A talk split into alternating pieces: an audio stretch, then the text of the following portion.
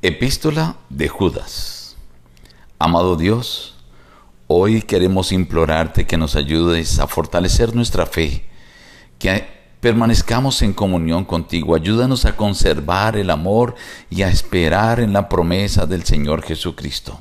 Necesitamos tu bendición en el nombre de Jesús. Amén.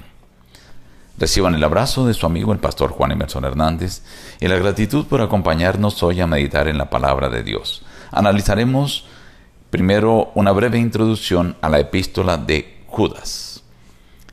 Se menciona un Judas, hermano de Jacob y hermano también de Jesucristo, como autor. Era solamente hermano de crianza Jesús por un matrimonio anterior de José, ya que trataba a Jesús como hermano menor y por lo tanto no era hijo de María. Fue escrita antes del año 65 después de Cristo. A Judas le inquietaba la infiltración en la iglesia de maestros de falsas doctrinas. Estos herejes pretendían ser espirituales, pero su vida sexual era corrupta. Amaban el dinero, eran jactanciosos y pervertían la cena de la comunión. Pretendían también tener visiones. Veamos algunos apartes de la carta de Judas, capítulo 1.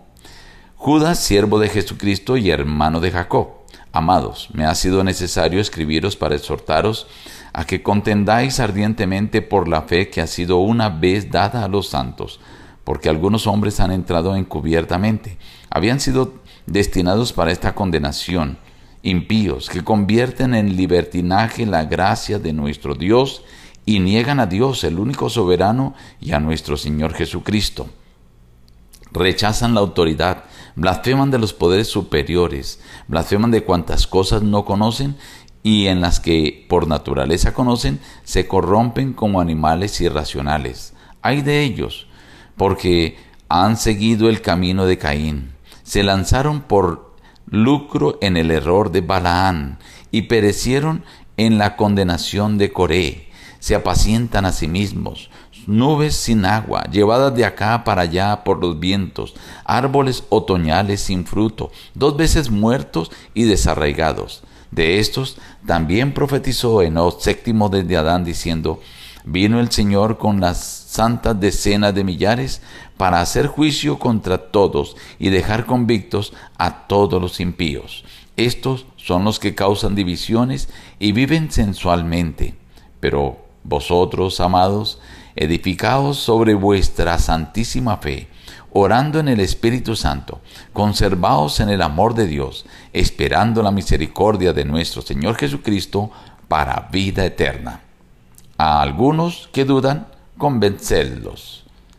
Y a aquel que es poderoso para guardaros sin caída y presentaros sin mancha delante de su gloria con gran alegría, al único y sabio Dios nuestro Salvador, sea gloria y majestad, imperio y poder, ahora y por todos los siglos. Amén.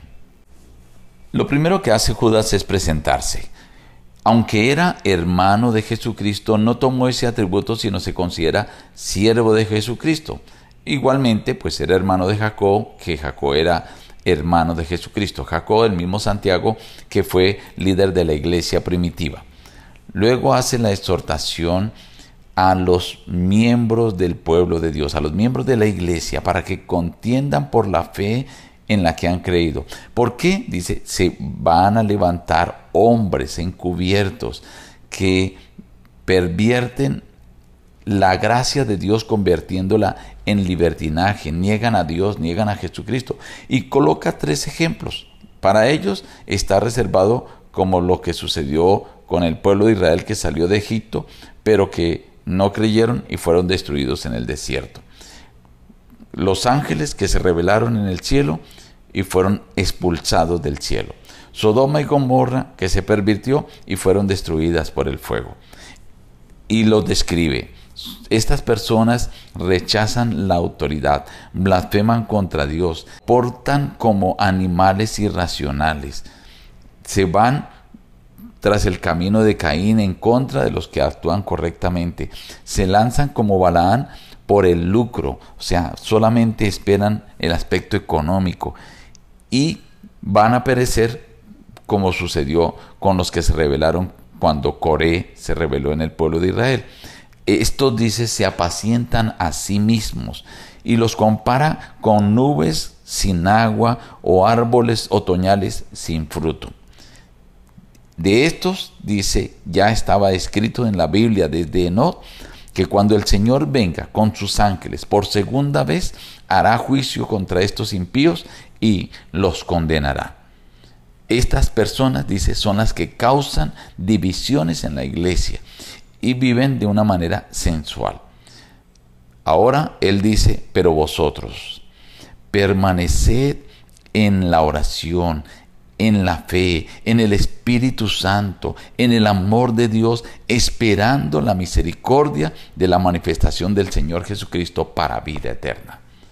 Estimado amigo, hoy el Señor te invita para que ante la amenaza de falsos maestros, de personas impías, corruptas, que entran a la iglesia por lucro, que puedas fortalecer tu fe a través de la oración en el Espíritu Santo, que conserves el amor en la esperanza de nuestro Señor Jesucristo. Nos despedimos diciendo, busca a Dios en primer lugar cada día y las demás bendiciones te serán añadidas. Que Dios te bendiga.